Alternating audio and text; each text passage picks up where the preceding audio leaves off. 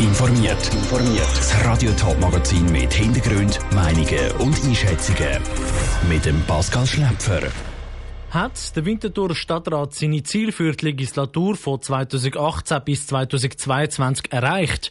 Und wie können nach der Corona-Pandemie wieder mehr Touristen auf Zürich gelockt werden? Das sind die beiden Themen im Top informiert.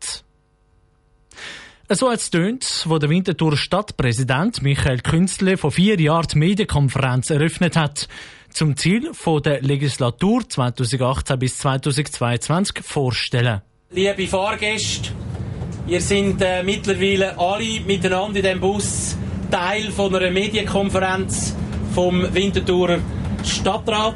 Jetzt, wo die Legislatur fast vorbei ist, ist es für den Winterthur Stadtrat Zeit gewesen, zum Zurückschauen.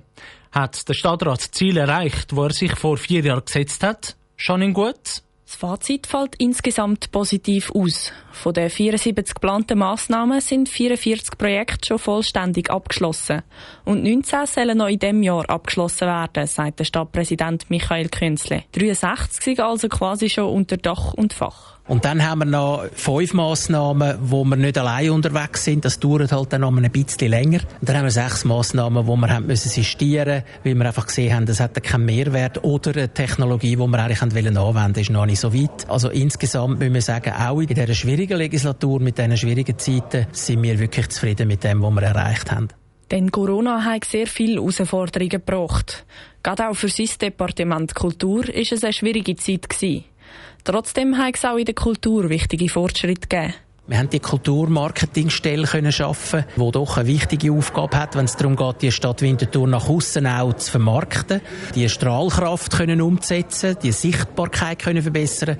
Und da haben wir jetzt eine gute Basis können schaffen, dass es da weitergeht. Aber nicht nur im Departement von Michael Künzle ist viel gegangen, sagt Katrin Cometta vom Departement für Sicherheit und Umwelt. In diesen vier Jahren ist sehr viel gegangen, wenn man in allen Departementen, jetzt in meinem Departement ist natürlich die ganze Klimapolitik wichtig, wo wir ganz wichtige Grundlagenarbeiten haben geschafft, für da jetzt äh, auch den Klimaplan umzusetzen in der kommenden Legislatur.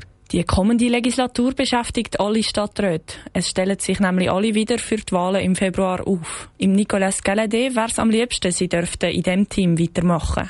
Ich glaube, wir arbeiten schon sehr gut zusammen jetzt in dieser Zeit. Wir haben uns auch wieder gut zusammengerauft. Wir haben doch ein paar Veränderungen gehabt in der letzten Legislatur. Ich wäre sehr froh, wenn wir so weiterarbeiten könnten, weil das Team, das sich immer wieder verändert, das ist auch anspruchsvoll.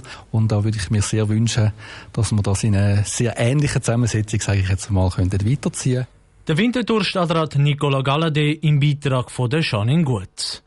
Am 13. Februar wird dann der Stadtrat neu gewählt. Alle Kandidaten stellen sich aber schon diesen Sonntag im Top-Polit-Podium der Fragen vom Geschäftsführer Philipp Pfiffner und der Chefredaktorin Karin Elmeis. Das Top-Polit-Podium kann am Sonntag ab 20 ab 10 live auf Radio Top und auf toponline.ch mitverfolgt werden. 6,5 Millionen Logiernächte hat es vor der Corona-Krise in Zürich gegeben. Von diesen Zahlen können Zürcher Hotel und Geschäfte nur noch träumen. Der Städtetourismus ist so stark zurückgegangen, dass sich die Volkswirtschaftsdirektoren von der Kanton Zürich, Luzern und Tessin mit Vertretern aus der Tourismusbranche zusammengetan haben, um aus dem Tief wieder rauszukommen. Heute Mittag haben sie in einer Medienkonferenz eine mögliche Lösung präsentiert. Saskia Scher war mit dabei. Gewesen.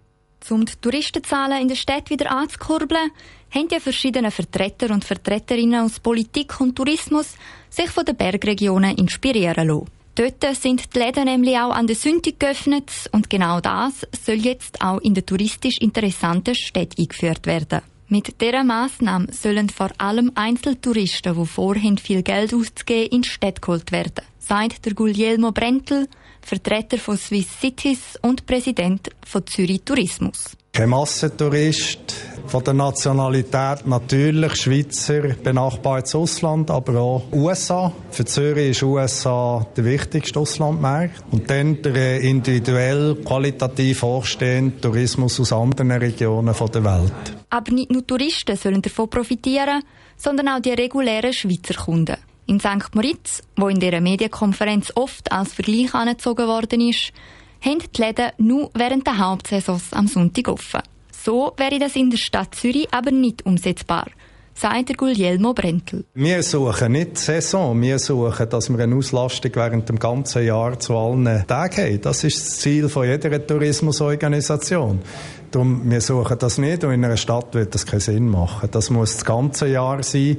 Wir können ja nicht am Tourist sagen, komm nächstes Wochenende wieder, dann sind die Läden auf. Das funktioniert nicht. Auch die Volkswirtschaftsdirektorin vom Kanton Zürich, Carmen Walker-Späh, steht hinter dem Vorschlag für den geöffneten Läden am Sonntag. Außerdem ist sie der Meinung, dass sie mit dem Vorhaben auch bei der Zürcher Bevölkerung auf offene Ohren stoßen wird. Ich bin überzeugt, dass unsere Bevölkerung gesehen hat, wie unsere Restaurants, unsere Hotels da im Kanton Zürich gelitten haben, wie sie leer sind, während in den Skigebieten Hotels voll sind und dass sie anerkennt, dass wir da Lösungen haben müssen. Ob die Lösung denn wirklich geöffnete Läden am Sonntag sind, das wird sich dann mit der Zeit zeigen. Der Beitrag von der Saskia Scher. Am Thema Sonntagsverkäufe stehen aber vor allem die Arbeitnehmerverbände jeweils sehr kritisch gegenüber. Da sind im Vorfeld noch keine Gespräche geführt worden und darum könnte es noch griffige Diskussionen geben. Top informiert, auch als Podcast. Mehr Informationen gibt es auf toponline.ch.